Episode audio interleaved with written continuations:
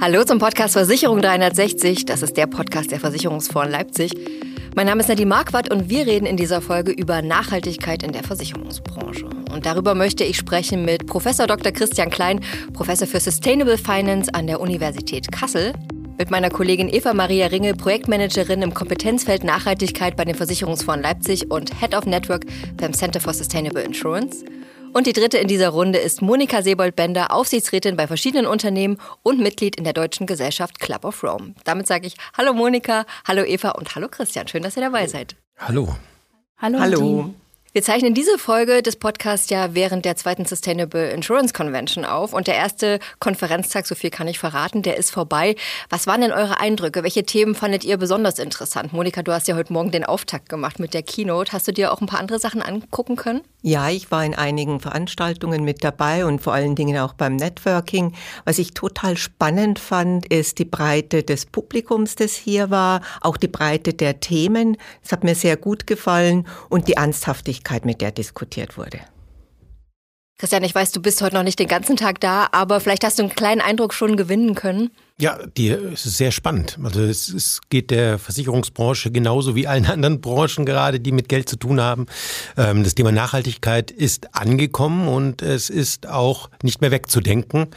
Und das ist das, was alle hier beschäftigt. Und speziell in meinem Thema, wo es um Produkte geht, da geht es halt ganz viel um die Beratung. Hier haben wir viel Regulierung und es herrscht das ist zumindest mein Eindruck, viel Unsicherheit bei den Beraterinnen und Beratern, wie jetzt dieses komplexe Thema einigermaßen mundgerecht für den Kunden dargestellt werden kann. Darauf kommen wir später auch noch unbedingt nochmal zu sprechen. Eva, du bist ja auch fachliche Leiterin der Veranstaltung. Was war denn dein erster Eindruck vom Veranstaltungstag? Ähm, zum einen freut es mich, dass wir dieses Jahr sehr, sehr divers in den Themen sind. Also wenn wir im letzten Jahr sehr stark auf Klimaschutz, äh, Klimaschutzziele, ökologische Nachhaltigkeit referenziert haben, ist es dieses Jahr breiter aufgestellt. Und wir hatten zum Beispiel auch eine Meetup zum Thema äh, Diversity und Inclusion. Und da fand ich besonders spannend die Diskussion dann äh, sowohl mit der Wissenschaft als auch der Praxis darum, ja, wie Diversitätsstrategien aufgestellt werden kann, welche Umsetzungsmaßnahmen wir wählen können. Und ja, es hat auf jeden Fall gezeigt, dass da noch ein großer oder weiter Weg vor den den Versicherern liegt, aber dass sich darüber auf jeden Fall jetzt auch schon Gedanken gemacht wird. Und das ist spannend zu sehen, wie sich das jetzt entwickelt. Bei der Convention, du hast es ja auch gerade so gesagt, schon geht es um Nachhaltigkeit in der Versicherungsbranche relativ breit aufgestellt, damit die verschiedenen Bereiche auch miteinander reden, in den Austausch kommen. Was würdet ihr denn sagen, wo liegen denn aktuell die Schwerpunkte bei Integration von Nachhaltigkeit in der Branche? Vielleicht Eva, vielleicht würdest du einen kurzen Überblick geben? Ja, gern. Also aus den Gesprächen mit den Versicherern nehmen wir mit, dass die Verankerung von Nachhaltigkeitsaspekten in Kompositprodukten ja, ein sehr diskutiertes Thema ist, weil es ja auch zweierlei Sichtweisen mit sich bringt. Einmal diese Risikoanalyse, also dieses Outside-In, ne? wie muss ich meine Versicherungslösung vielleicht auch umstellen, anpassen, aber auch diese Impact-Sichtweise, also immer diese doppelte Wesentlichkeit zu sehen, so wie es die CSRD auch fordert, in deren Umsetzung die Versicherer jetzt stecken. Und ein zweites Thema, was ich auf jeden Fall noch mit anbringen wollte, und das haben wir ja auch gerade in der Podiumsdiskussion gemerkt, ähm, ja, das Thema IDD und Umsetzung in der Praxis. Also äh, ja, wie also welche Nachhaltigkeitsaspekte bringt das Versicherungsunternehmen an sich und wie referenziert oder wie, ja, welchen Beitrag zahlt das oder auf welchen oder wie will das Produkt dann darauf einzahlen? Monika, du hast ja auch einen ganz guten Blick. Du kennst die Versicherungsbranche sehr, sehr lange und schon sehr, sehr gut. Was ist so dein Eindruck vom aktuellen Stand? Also wir sind noch ziemlich am Anfang. Also die, das Bewusstsein ist da, das freut mich sehr auch wenn man sich, äh, wenn man so reinhört und sich Veröffentlichungen anschaut, jeder bekennt sich zu den Nachhaltigkeitszielen, jeder bekennt sich auch zum Pariser Abkommen und auch zu Diversity and, and Inclusion. Wenn man genauer dahinter guckt, ist es leider so, dass das Handeln noch nicht da ist, wo man sich's wünschen würde, dass sehr viel diskutiert wird und sehr viel gezögert wird. Auch das Thema Greenwashing für mich eher ein Thema ist, etwas nicht zu machen, als es zu machen, was eigentlich aus meiner Sicht der umgekehrte Schluss sein sollte, ich sollte tun und dann vielleicht drüber reden, äh, ist es eher so, dass man versucht, alles perfekt zu machen, um genau diesen Aspekt zu vermeiden und deshalb vor lauter Perfektmachen äh, nicht ins Handeln kommt. Aber das finde ich schon einen spannenden Punkt, wenn ich das sagen darf. Sie haben ja grad, du hast gerade gesagt, ähm, wie, Sie bekennen sich zum Pariser Klimaschutzabkommen. Was wäre denn die Alternative dazu, dass man sagt, wir lassen es mal ordentlich warm werden? Ich bin immer sehr überrascht, wenn ich das höre, dass ein Unternehmen sagt, wir, eine Bank, wir bekommen unser Portfolio bis 2050 CO2-neutral. Ja klar, also das ist doch genau das, was wir ausgemacht haben beim Pariser Klimaschutzabkommen. Oder wenn Unternehmen nach vorne ähm, dreht und sagen, wir werden bis 2050 CO2 CO2-neutral sein, ja klar. Also ja, es gibt keine Alternative dazu. Genau. Ich bin absolut deiner Meinung, Christian. Das Problem, das ich immer gesehen habe in Diskussionen, gerade auch ähm, nicht in der Öffentlichkeit, ist, dass ähm, es überhaupt nicht im Vordergrund stand, dass man es auch nicht in den Alltag integriert hat, mhm. dass man es mhm. nicht in die Strategie integriert hat und gesagt hat, wir warten mal, was da noch auf uns zukommt. Ja. Und tatsächlich ist es ja auch so. Deshalb sagst du ja, Regulatorik ist gut und wichtig, ja. weil die Versicherungsbranche tatsächlich aus meiner Sicht sehr stark auf Regulatorik gewartet hat und auf einzelne mhm. Unternehmen, die als Eisbrecher ein bisschen vorangegangen ja. sind. Und es gibt immer noch ganz viele, die einfach darüber diskutieren, was können wir überhaupt machen. Wir sind eigentlich nur diejenigen, die folgen und sich nicht, was meine Meinung ist, hm. im äh, Driver Seat sehen. Ja. Für mich ist die Versicherungsbranche äh, Dreh- und Angelpunkt auch für die Erreichung der Ziele. Sie muss aktiv werden. Ja? Anders funktioniert es nicht. Wir brauchen Geld dafür. Wir brauchen Geld, um wirklich Impact Investing. Hat mir übrigens sehr gut gefallen, der Unterscheidung zwischen Impact Investing mhm. und ESG-konformem Investing. Ja, also wir brauchen Geld, das investiert wird. Wir dürfen nicht mehr schädliches Verhalten versichern, etc. etc. Also in, also, Insofern, das Handeln ist jetzt das Entscheidende. Ja, ich glaube, das Problem ist, und da bin ich auf deine Meinung gespannt, auf eure Meinung, ähm, viele haben das Thema komplett unterschätzt. Also ähm, meine Wahrnehmung ist so, die Bankenbranche, Finanzbereich, Fonds und so weiter sind so ein bisschen vorausgegangen und jetzt so die Immobilienwirtschaft und die Versicherer kommen so ein bisschen jetzt später. Und am Anfang unterschätzen alle, was das wirklich bedeutet. Also wenn du dir das nur anguckst, diese ganzen freiwilligen Selbstverpflichtungen, ein Portfolio CO2-neutral zu kriegen. Und jetzt steigen sie alle wieder aus, weil sie merken, oh, das ist ja gar nicht so leicht, so ein Kreditportfolio CO2-neutral zu bekommen. Ähm, es war sehr viel Euphorie und Naivität am Anfang dabei und dann halt sehr, sehr viele Versprechen, die jetzt schwer sind einzuhalten. Und daher kommt auch dieses, was du gerade gesagt hast, diese Greenwashing-Debatte. Weil, glaube ich, am Anfang zu wenig klar war, was das eigentlich wirklich für ein dickes Brett ist, das da gebohrt werden muss. Ja, absolute Zustimmung. Also Unterschätzung des Themas, Selbstüberschätzung und das machen wir mal so ein genau. bisschen, ja. Das ist sicher ein Punkt. Auf der anderen Seite aber auch, äh, ich komme auch sehr stark aus dem Thema Kompositversicherung, äh, eine Passivität, ja. Mhm die, glaube ich, so dieses Reagieren auf das, was der Kunde von mir will, reagieren auf das, was äh, der Regulator von mir will und sich nicht darüber im Klaren werden, welche wichtige gesellschaftliche Rolle man inne hat als Versicherungswirtschaft mhm. und dass man tatsächlich etwas tun kann. Also diese Diskussion ist immer wieder ganz spannend genau. zu beobachten. Das zum einen, also was ich aus, aus der Bankenwelt kenne und ich wette, das ist bei euch schon genauso bei den Versicherungen, beziehungsweise das kommt, viele haben auch das Thema falsch eingeschätzt. Also klassischerweise war es bei vielen Bankhäusern so, wenn das Thema Nachhaltigkeit kam, da wurde es entweder unter Kommunikation eingeordnet oder unter Regulierung und eigentlich alle Häuser, die ich kenne, die haben das inzwischen unter Strategie weil sie eben sagen, das ist einfach ein ähm, Thema, das gekommen zu bleiben, das frisst sich durch den gesamten Geschäftsprozess. Und eben, es gibt so etwas wie die Generation Y, die Generation Z, also die jungen Mitarbeiter, die sagen, ähm, das nehme ich ernst und ich gucke ganz genau hin, was du da machst und du kriegst heute die guten Leute nicht mehr, wenn du nicht bei dem Thema vorne dran bist.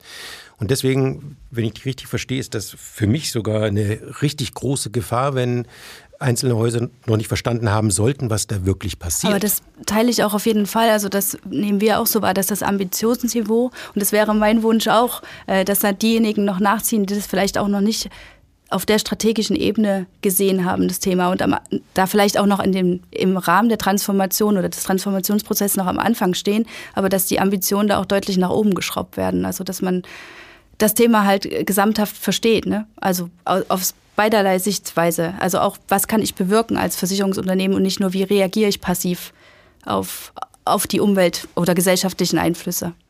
Ja, ähm, ich, ich war vor kurzem beteiligt an einer Podiumsdiskussion. Das waren Personaler aus dem Bankbereich, die über das Thema Nachhaltigkeit und Nachwuchs geredet haben. Da war genau der Punkt, den du gerade gesagt hast. Die haben erzählt, sie früher, als das Thema in die Banken gekommen ist, dann war das eben so, dann hat irgendjemand, der Jurist in dem und dem Bereich, das auf den Tisch geklatscht bekommen, so, du machst jetzt halt auch noch Nachhaltigkeit. Und inzwischen wäre es so, sie suchen händeringend Leute, die diese Kombination aus Finance und Nachhaltigkeit können und die sagen sogar, inzwischen ist uns das Thema Nachhaltigkeit wichtiger. Die müssen das richtige Mindset mitbringen. Finance können Sie sich im Notfall anlernen, nicht andersrum.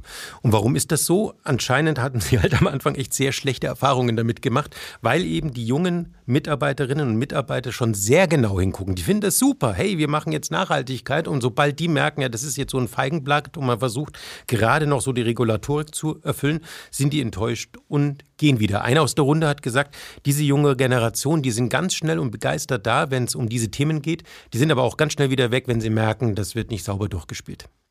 Da sind wir doch fast bei einem Aspekt, der finde ich, äh, oder den wir auch finden, der immer mehr in den Vordergrund rückt, ist nämlich, man redet am Anfang immer sehr viel über Umweltaspekte, über das E und ESG, aber wir sehen ja immer mehr, auch die soziale Dimension rückt in den Mittelpunkt.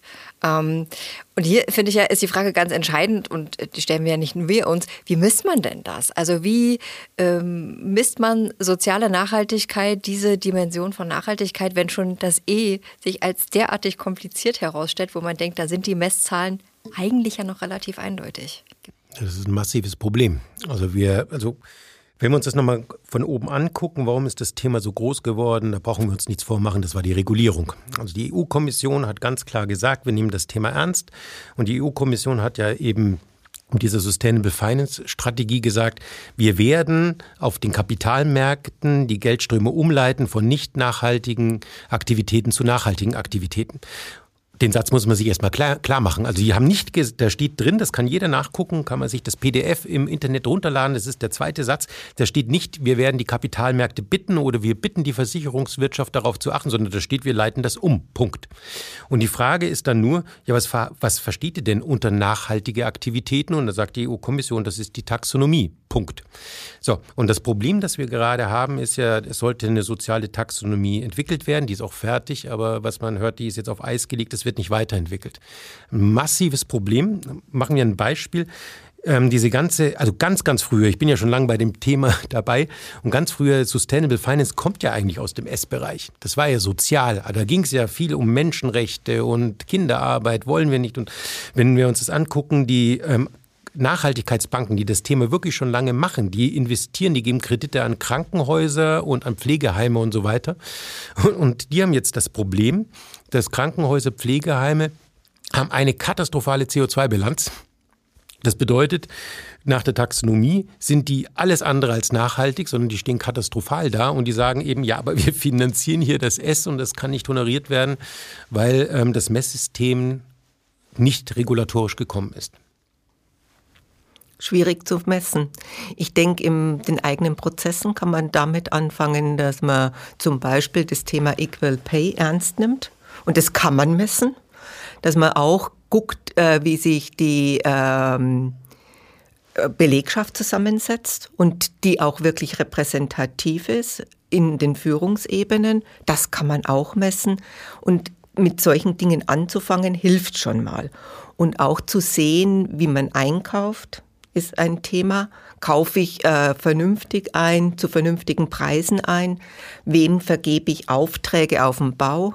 Also es gibt viele Punkte, wo ich einfach an einzelnen Aspekten, wo ich weiß, dass das S ein schwieriges Thema ist, äh, Messpunkte setze und versuche, mich da zu verbessern. Und damit, dass ich es messe, komme ich in eine Diskussion und in eine qualitative Bewertung, die auch schon hilft, einen Schritt vorwärts zu gehen. Denn das Messen ist ja kein Selbstzweck, sondern es soll was bewirken. Und für mich ist da die Diskussion das Entscheidende. Ja, das hatten wir heute auch in dem angesprochenen Meetup Diversity and Inclusion, was ja nur ein kleiner Teil der von S ist, also der sozialen Nachhaltigkeit. Äh, und dass dann auch die Frage danach ist, wenn ich mir entsprechende ähm, Diversitätsstrategien aufstelle, Maßnahmen umsetze, um dann noch zu messen, äh, hat es denn einen wirtschaftlichen Erfolg auch noch auf mein Unternehmen? Entsprechende Maßnahmen umzusetzen und dass es da eben auch noch keine Studien derzeit gibt. Aber man natürlich jede, jeden Halm greifen würde, äh, wenn dann die Wissenschaft vielleicht auch äh, da weiterhilft und man sich da eben zusammentut, in, um in dem Thema einfach voranzukommen. Also ganz wichtiger Punkt auch. Jetzt sind wir eigentlich schon genau bei dem Thema, was Monika du vorhin auch schon angesprochen hast, nämlich dieses, man muss jetzt mal ans Machen kommen. Es wurde sich verpflichtet, wurde gesagt, ja, und wir müssen und wir machen. Und die Versicherungsbranche macht ja auch schon. Ähm, welche Stellhebel würdet ihr denn sagen, sind am stärksten vorhanden? Monika, du hast heute in deiner Keynote gesagt, Impact Investing und Impact Underwriting wären sehr starke Stellhebel in der Transformation. Ja, das ist entscheidend und natürlich auch die richtigen Versicherungslösungen anzubieten. Äh, ich unterscheide da ähnlich äh, wie du, Christian, zwischen dem, dass ich wirklich Veränderung anstoße. Das ist für mich Impact Underwriting, Impact Investing. Und das andere ist, dass ich mich in einer sich verändernden Welt adäquat verhalte und adäquate Lösungen anbiete, ESG-konform mich verhalte. Das ist äh, aus meiner Sicht schon ein Unterschied. Und mit diesen drei Themen kann ich ganz, ganz viel verändern ändern, ja indem ich zum Beispiel keinen Versicherungsschutz bestimmten Branchen, bestimmten äh, schwarzen Schafen in Branchen zur Verfügung stelle, indem ich tatsächlich investiere in Projekte, die zum Beispiel Armut weltweit mindern, die äh, saubere Energie fördern, etc. etc. Da kann ich ganz viel bewirken, wenn ich Geld ein Teil des Anlagevermögens dorthin umschichte. Aber eine ganz naive Frage von mir, dürft ihr das überhaupt? Also wenn wir jetzt, wenn ihr jetzt sagt, ihr macht wirklich Impact Investing, ihr finanziert etwas, was ansonsten nicht finanziert worden wäre, dann gehe ich dann doch davon aus, dass das entweder ein höheres Risiko hat oder eine niedrigere Rendite. Dürft ihr das? Das ist doch das Geld eurer Kunden, das ihr da anlegt. Wir müssen das Geld der Kunden und auch die ähm, Reserves, Reserven, die Rückstellungen im Kompositbereich natürlich sicher anlegen. Aber das heißt ja nicht, dass nachhaltige Investitionen, das Impact äh, Underwriting, Impact Investing zwangsläufig ein höheres Risiko und eine deutlich schlechtere Rendite hat. Ja, ja, das ist eine ganz ja, heiße Diskussion. Das ist eine heiße Diskussion, in die, wir, äh, in die man im Detail reingucken muss. Ja. ja. Und wenn ich in Sachwerte gehe, habe ich ja auch eine gewisse Absicherung, ein gewiss, zum Teil sogar ein niedrigeres Risiko, als wenn ich in irgendwelche Derivate gehe.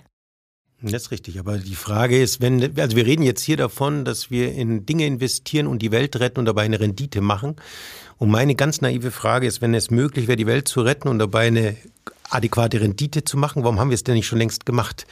Und das ist ja die These, von der ich ausgehe, die wir mal doch ernsthaft diskutieren müssen. Kann es sein, dass Weltretten ein bisschen Geld kostet? Und dann ist eben die Frage, dürfen Versicherungen das überhaupt? Also wirklich naive Frage von mir an dich. Ich muss es bewerten. Ich mhm. darf kein äh, erhöhtes Risiko eingehen. Ja. Ich muss äh, das auch entsprechend mir anschauen, klar. Ja. Natürlich darf ich nicht Geld verbrennen. Es hm. steht außer Frage. Hm. Also ich, müssen, aber ich ja. sehe den Widerspruch ja, nicht. Also wenn ich mit äh, Leuten diskutiere, die tatsächlich in Sachwerte reingehen, die zum Beispiel Windparks äh, oder äh, Solaranlagen in Afrika zum Ersatz von Generatoren mhm. investieren, das entsprechend abprüfen, auch gegenüber äh, Korruption etc., ja. dann können die glaubhaft versichern, dass das eine sichere Investition ist zu einer gewissen Rendite, die im Verhältnis auch zur Sicherheit steht. Mhm. Ja, und dass ich eine Breite habe und eine Schwankung drin habe, habe ich auch bei anderen. War ja. es sicher in Shell zu investieren? Nee, definitiv ja? nicht. als genau. Beispiel. Und äh, mein Gefühl ist, oder meine Einschätzung ist, dass wenn alle etwas tun, mhm ich ein geringeres Risiko eingehe, vorgeworfen zu bekommen, dass ich einen Fehler gemacht habe, als wenn ich mich auf ein neues Feld begebe. Und das ist eigentlich der Haupthinderungsgrund mhm. für Impact Investing, ja. weil ich mich auf ein neues Feld begebe und mich damit angreifbar mache. Oh, ich glaube nicht, dass es wirklich so viel risikoreicher ist und die Renditen so viel niedriger sind, wenn ich es mit Sinn und Verstand mache und die richtigen Experten an den Tisch hole. Und ich glaube, ein wichtiger Punkt ist, ihr habt einen anderen Anlagehorizont. Ja. Genau. Und dabei, also kurzfristig, hm, aber eben mittel- und langfristig, also gerade wenn wir, was du ja gesagt hast, das Thema Infrastruktur. Und wenn wir im Nachhaltigkeitsbereich sind, das ist ja ein Riesenthema. Also ja. da brauchen wir unglaublich viele Investitionen und haben hier eben das Problem, das hat ein gewisses Risiko und vor allem sind das langfristige Investitionen. Und da kann ich nur das sagen, was, was du vorhin gesagt hast, das kann ich unterstützen. Da spielen die Versicherungen eine ganz wahnsinnig große Rolle. Ja. Weil das ist nichts, was man im Retail-Markt äh, über irgendwelche Fonds finanzieren kann. Das muss, müssen die Profis machen. Ja, und Jetzt hat sich ja der Markt etwas geändert, aber wo konnte ich Renditen von mehr als einem Prozent, zwei Prozent erzielen noch vor zwei Jahren? Ja? Und wenn ich in Sachwerte reingehe, wo ich die sicher habe, wo ich eine gewisse äh, ähm, automatische äh, Rückzahlung habe über äh, zum Beispiel Energie, die, die fließt, ja, das ist fast sicherer als vieles andere, was wir auf dem Markt gesehen haben. Ja? Ich würde gerne noch auf ein weiteres Thema zu sprechen kommen. Es äh, klang hier und da gerade auch schon an, das sind nämlich die Kundinnen und Kunden. Christian, du hast ja gerade an der Podiumsdiskussion bei der Sustainable Insurance Convention teilgenommen zum Thema IDD und Nachhaltigkeitspräferenzen. Und hier wäre meine Frage, was wollen denn die Kundinnen und Kunden eigentlich? Und wo liegt bei den Vermittlern aktuell so Schmerzpunkte aus deiner Sicht? Also ähm, wir gucken uns in Kassel ja schon seit über zehn Jahren das Thema nachhaltige, nachhaltige Geldanlagen an. Und speziell haben wir hier auch einen Fokus auf den sogenannten Retail-Investor, ja, also ich nenne es immer Tante Erna und Onkel Albert, ähm, die sich mit Nachhaltigkeit beschäftigen und mit Geldanlage. Und da wissen wir seit über zehn Jahren, wenn wir umfragen müssen, wenn du den Deutschen fragst, findest du, dass bei Geldanlagen prinzipiell auch Nachhaltigkeitsaspekte berücksichtigt werden sollte, dann war es in den letzten zehn Jahren so, dass ungefähr die Hälfte aller Deutschen sagen, ja, finde ich total wichtig. Und wenn du dann fragst, und hast du es auch gemacht, dann kommt die Antwort nein. also äh, die meisten finden das gut, machen es aber selber nicht. Und wenn wir dann gefragt haben, warum machst du es denn nicht, kam als Hauptgrund, weil mir mein Berater sowas noch nicht angeboten hat. Und wenn wir die Berater gefragt haben, äh, wie sieht es bei euch aus, so mit Nachhaltigkeit bei ähm, Geldanlagen, kam als Antwort, ja, der Kunde fragt nicht danach, deswegen verkaufe ich das auch nicht. Also wir hatten das in den letzten zehn Jahren, was ich das Zwei-Königskinderproblem genannt habe, irgendwie beide wollen es und in der Mitte ist Wasser und irgendwie kommen sie nicht zusammen. Und deswegen haben wir in Kassel uns auch sehr, sehr gefreut, als eben die EU-Kommission gesagt hat, wir gehen das Thema an und wir machen IDD und MIFID und befehlen den Beraterinnen und Berater, ihr müsst jetzt mit euren Kunden drüber reden. Und um deine Frage zu beantworten, als das kam, habe ich mich hingestellt und gesagt, das wird riesig. Also ihr werdet sehen, die rennen euch die Bude ein und werden euch die nachhaltigen Geldanlagen nur so aus der Hand reißen. Und ja, wir haben jetzt gerade eine Studie angefangen, wo wir ähm, eine Million Gespräche auswerten. Da geht es um MIFID, also nicht IDD, sondern MIFID. Und die Zahlen sind tatsächlich ganz anders, als ich erwartet habe. Also es die meisten, und zwar nicht nur die meisten, sondern also ein ganz gigantisch großer Teil der Kundinnen und Kunden momentan beantworten die Frage, willst du, dass ähm, dein Geld nachhaltig angelegt wird, mit Nein. So, und warum das so ist, da sind wir noch am gucken, da brauchen wir noch mehr Daten. Das wäre jetzt alles wilde Spekulation, da können wir uns gerne drauf einlassen, aber da möchte ich sagen, dass, betonen, dass das dann unsere Spekulation ist, die wir hier betreiben und nicht wissen. Gut, dann äh, schauen wir mal, was da eure Ergebnisse liefern. Ja. Ich glaube, es ist wirklich auch schwierig bei dem Thema. Ähm, dann Schlüsse zu ziehen. Ich glaube, es gibt einige Vermutungen auch innerhalb der Branche, woran so Sachen liegen. Aber da äh, müssen wir dann mal schauen, was die Zukunft bringt an der Stelle. Monika, ich würde auch noch mal gerne uns läuft ein bisschen die Zeit davon. Wir haben so viele Themen zu besprechen, aber ich würde auch noch gerne mal auf den Club of Rome zu sprechen bekommen. Da bist du ja Mitglied in der Deutschen Gesellschaft. Auf eurer Webseite habe ich da ein sehr schönes Zitat gefunden, und zwar von Uli Meyer Johansen. Äh, das heißt, Wohlstand und Bequemlichkeit haben einen unsichtbaren Kokon um uns gewoben, der ähnlich wie Platons Höhlengleichnis die Sicht auf die Welt versperrt. Und wie kann es denn jetzt gelingen, diesen Kokon zu durchbrechen, der hier so sprichwörtlich äh, gewoben wurde? Und ganz wichtig auch die Frage gerade für uns im Podcast, wie können die Versicherer dabei unterstützen aus deiner Sicht? Ja, ich glaube, es ist immer schwierig, den eigenen, das eigene, äh, den eigenen Kokon zu verlassen. Das steht außer Frage. Den verlässt man, wenn auf der anderen Seite etwas Attraktiveres ist. Wenn äh, eine Vision da ist, die ein, die man teilen kann. Und ich denke, die Vision, zu teilen. Und das können auch Versicherer in ihrer Kommunikation sehr gut tun, dass es eine Welt gibt, die es zu erhalten sich lohnt, eine Welt gibt, die wir auch erhalten können, wenn wir bestimmte Dinge anstoßen und zwar gemeinsam anstoßen, dann sind wir bereit, den Kokon zu verlassen. Und vor allen Dingen, wenn wir es nicht allein tun, sondern in Gemeinschaft. Also ein Wir Gefühl erzeugen, ein Wir-Gefühl äh, im Sinne eines gemeinsamen Zieles, das wir gemeinsam verfolgen und wo wir auch was Gutes tun. Menschen wollen eigentlich was Gutes tun. Es gibt nur ganz wenig, die wirklich bös sein wollen.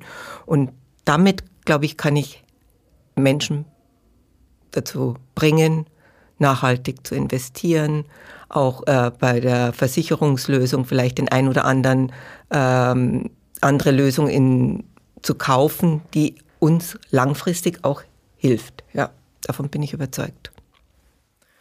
Obwohl wir natürlich auch, Christian sagt es vorhin schon, es kostet mitunter eben auch ein bisschen Geld oder man muss teilen oder man muss Sachen abgeben. Also es ist trotzdem noch ein weiter Weg, glaube ich. Ja, Meine persönliche Meinung, gerade die Leute in der westlichen Welt davon zu überzeugen, dass sich was ändern muss. Ja, ich glaube schon, dass die meisten sich auch dessen bewusst werden, dass sich was ändern muss. Wir haben Ahrtal erlebt. Ich selbst stamme aus dem Berchtesgadener Land und sehe, dass dort äh, Gletscher verschwinden. Wir erleben es tatsächlich jetzt. Also ich denke, die letzten 20 Jahre war immer auch noch ein Fragezeichen bei dem Thema Ökologie. Was passiert da eigentlich? Inzwischen erleben wir es. Und wir erleben auch, ähm, dass zum Beispiel jetzt in Italien der Gardasee überquert werden kann äh, zu Fuß zu einer Insel, was früher nicht vorstellbar war. Wir sehen es, es wird greifbar. Und damit bin ich schon überzeugt, dass Menschen auch bewegbar sind, weil sie wirklich an ihre Mitmenschen denken und an die Zukunft denken und eigentlich nicht die Welt zerstören wollen, in der wir leben. Das merkt man im Dialekt ja gar nicht, dass du aus dem Berchtesgadener Land bist. Wo hättest du vermutet, dass ich herkomme? Das weiß ich nicht. Ich habe nur so, äh, also ich kenne Leute aus dem Berchtesgadener Land. Das ist ja schon da. Äh, servus. Na, ist doch ein bisschen anders. Ich kann ja noch was sagen. Machen wir, dann später. Machen wir später, genau. Aber jetzt haben wir gerade schon über die Zukunft geredet und deswegen würde ich zum Schluss gerne nochmal ähm, eine Abschlussfrage stellen. Und zwar, was wäre denn eure Vision, wenn ihr an Nachhaltigkeit in der Finanzbranche denkt? Eva, was wäre so deine Zukunftsvorstellung, deine Ideale? Da hätte ich ähm, zwei Punkte für meine Vision. Der erste Punkt, ähm, dass Nachhaltigkeit im Sinne von E, S und G generell in allen Unternehmensprozessen berücksichtigt wird als fester strategischer Bestandteil. Also quasi bei jeder Unternehmensentscheidung, dass einfach nicht mehr hinterfragt wird, sondern automatisch mit dabei ist. Das ist der erste Punkt. Und der zweite Punkt äh, wäre, dass, und mein Wunsch auch, dass die Versicherungswirtschaft sich gerade im Hinblick auf dieses vielschichtige, komplexe Thema noch mehr zusammenschließt mit der Wissenschaft, mit Newcomern, um da einfach gemeinsam ne, sich zu vernetzen und davon zu profitieren. Christian, du hast es ja vorhin auch gesagt, ne, wir haben auf der einen Seite Sustainable Finance, auf der anderen Seite Nachhaltigkeit und das muss zusammenpassen und zusammengehören und ähm, ich glaube, das geht nicht im Alleingang. Christian, wie wäre deine Vision? Meine Vision, also erstens, meine Vision ist, und daran glaube ich auch fest, dass wir in sehr wenigen Jahren, in drei, vier Jahren, bei vielen Sachen, die jetzt irgendwie unter nachhaltige Finance laufen, gar nicht mehr von nachhaltiger Finance, sondern nur noch von Finance reden werden. Dass es selbstverständlich wird, dass wir bei Investitionen darauf achten, dass die mit dem Pariser Klimaschutzabkommen irgendwie im Einklang zu bringen sind weil wir es tatsächlich als Menschheit beschlossen haben zu erreichen. Das wäre das Erste. Das Zweite ist dann eben, dass wir dann, wenn wir über Nachhaltigkeit reden, dann über dieses Impact-Thema reden und dass das in der Mitte von ähm, Finance-Bereich ankommt und wir ernsthaft mal anfangen und ehrlich darüber zu reden, äh, wie wir es schaffen, diese Welt zu einem enkeltauglichen Ort zu machen. Und da werden auch dann unbequeme Sachen besprochen werden müssen. Und ich wünsche uns allen den Mut, dass wir das dann auch schaffen. Ja, und ich kann das nur insofern ergänzen, dass ich mir erhoffe, dass sich das widerspiegelt, auch in den Organisationen der Versicherungswirtschaft, dass wir erstens mehr Kompetenzen sehen, ähm, verschiedene äh, Profile sehen, Menschen mit äh, Frauen, Menschen mit Migrationshintergrund, Menschen mit einer anderen Ausbildung als nur unter Anführungszeichen Betriebswirtschaft und Mathematik, dass wir wirklich in Diskussion gehen mit äh, anderen Branchen, uns austauschen und die Wissenschaft ernst nehmen und echte ähm, Schnittstellen hin zur Wissenschaft äh, aufbauen, die auch umfassen Themen wie kann ich CO2 binden, wie kann ich soziale äh, Konstrukte aufbauen, die auch wirklich zu einer Minderung von Ungleichheit führen und zu einer äh, stabileren Welt führen. Wie kann ich dazu beitragen, als Versicherungswirtschaft, als Teil dieser Gesellschaft, dass Menschen hier gut und sicher leben können? Mit Monika Sebold-Bender, Professor Dr. Christian Klein und Eva Maria Ringel habe ich zumindest über einen ganz kleinen Ausschnitt zum Thema Nachhaltigkeit in der Versicherungsbranche gesprochen. Wir könnten noch viel, viel länger und viel, viel mehr darüber diskutieren. Äh, wir haben aber hier einmal nur einen kurzen Zeitraum hier beim Podcast Versicherung 360. Ich sage aber vielen herzlichen Dank an die Runde, dass ihr mitgemacht habt. Sehr gerne, habt. danke. Vielen Dank dir. zu danken. Bis zum nächsten Mal. Wenn Sie mehr zu aktuellen Trends der Versicherungsbranche hören wollen, dann abonnieren Sie gerne diesen Podcast. Der heißt Versicherung 360. Sie finden uns auf allen bekannten Podcast-Plattformen. Und ich würde mich freuen, wenn Sie wieder dabei sind bei der nächsten Ausgabe. Vielen Dank fürs Zuhören.